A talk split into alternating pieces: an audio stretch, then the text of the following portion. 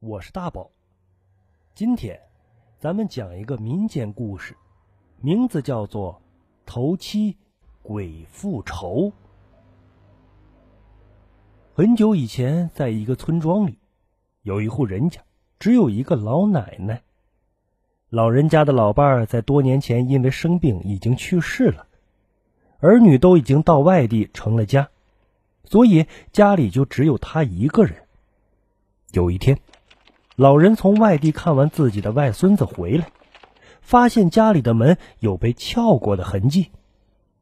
他这一次去了好几天，担心在这几天家里遭贼了，他就跑去找邻居，希望他们过来帮帮忙。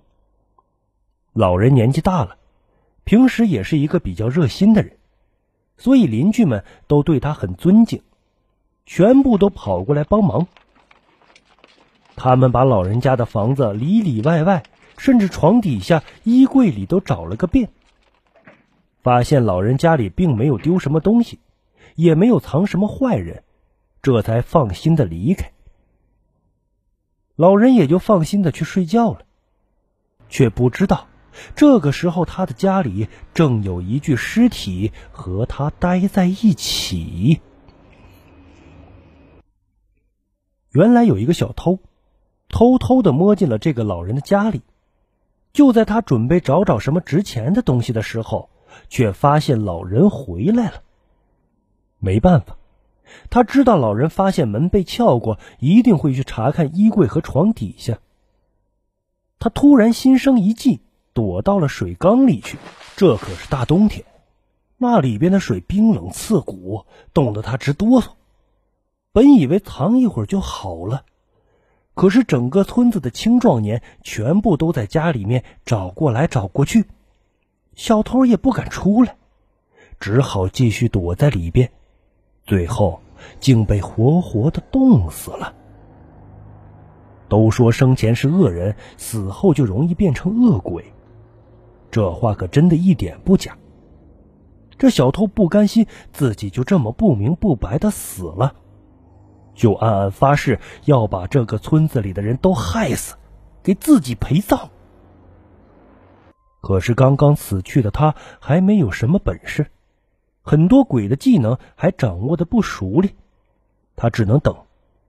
听说在头七的那一天，他才能够成为一名真正的鬼，拥有鬼所有的技能。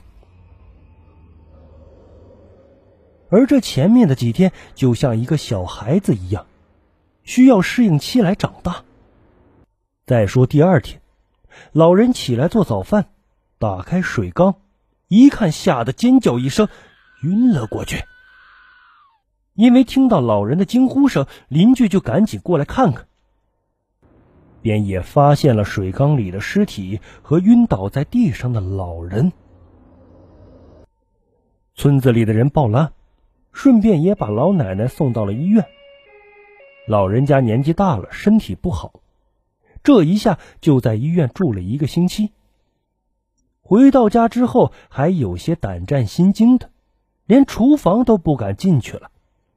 毕竟那里可是死过一个人的。这天晚上，突然变天了，外面狂风大作，这让一个人在家的老奶奶更加坐立不安。天空划过一个亮光，老奶奶不由自主的向窗口看了过去。在光亮闪动的那一瞬间，她好像看见窗口有一个人，正阴沉沉的盯着她。老奶奶吓了一跳，又仔细看了看，外面漆黑一片，什么都看不见。又过了一会儿，又闪过一束闪光。这下老奶奶看清楚了，窗口的的确确是有一个男人站在那，正阴沉的盯着她。那张脸就是她看到的泡在水缸里的那张脸。老奶奶吓得哆哆嗦嗦的，也不敢动，不知道怎么办。突然，外面传来了敲门声。老奶奶颤抖的更加厉害了。难不成他要进来了？就在老奶奶不知道该怎么办的时候，敲门声突然变成了砸门声，随着哗啦啦一声，门被砸开了。然后就是一阵稀里哗啦的脚步声，朝着他的房间过来了。门被打开后，出现在老奶奶面前的是村子里的几个人。老奶奶先是吓了一跳，然后匆忙的问道：“你们几个怎么会在这儿？”其中一个小伙子说道：“周奶奶，之前家里不是出了点事吗？这今天天气也不好，我们担心你一个人在家会害怕，所以我们想过来陪陪你。”剩下的几个小青年也都点头。老奶奶的眼角闪过几滴泪花。心里很感动，突然又想起了什么，哆哆嗦嗦的将手指指向了窗外。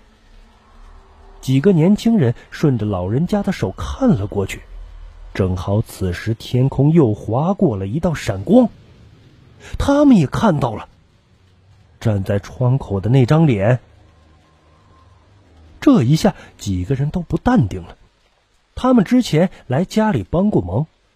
很清楚，窗外的那张脸就是之前进到老人家、死在厨房水缸里的那个小偷。他们几个人瞬间和老奶奶围到了一起，然后其中一个马上给家里人打了电话过去，让他们想想办法。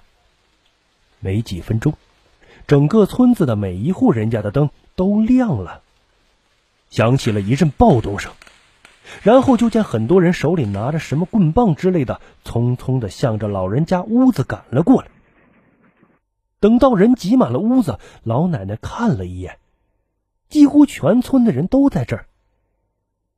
大家都将手中的手电照向了窗外，果然见到那个人就那样站在窗外，狠狠的盯着他们。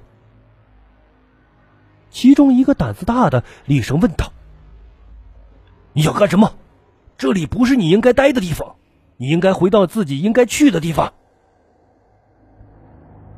那个鬼冷笑一声：“呵呵呵呵，是你们害死我的，是你们害死我的，我要让你们所有人给我陪葬。”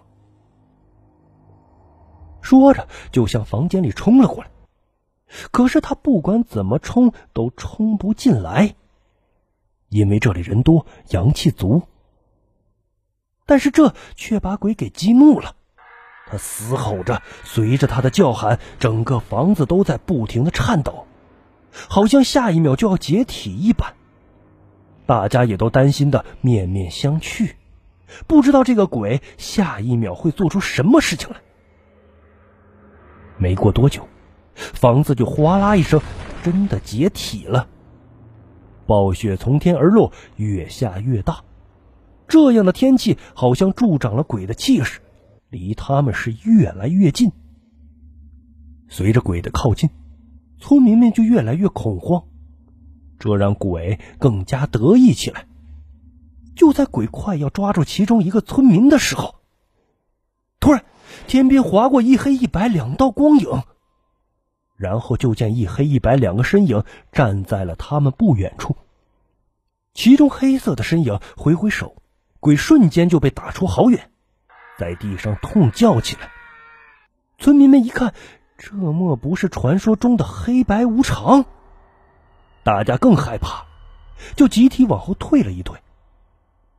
这时，白无常说道：“你们不用怕，我们是来带走这个鬼的。”这个鬼很狡猾，刚死的时候骗过了我们，一直到今天。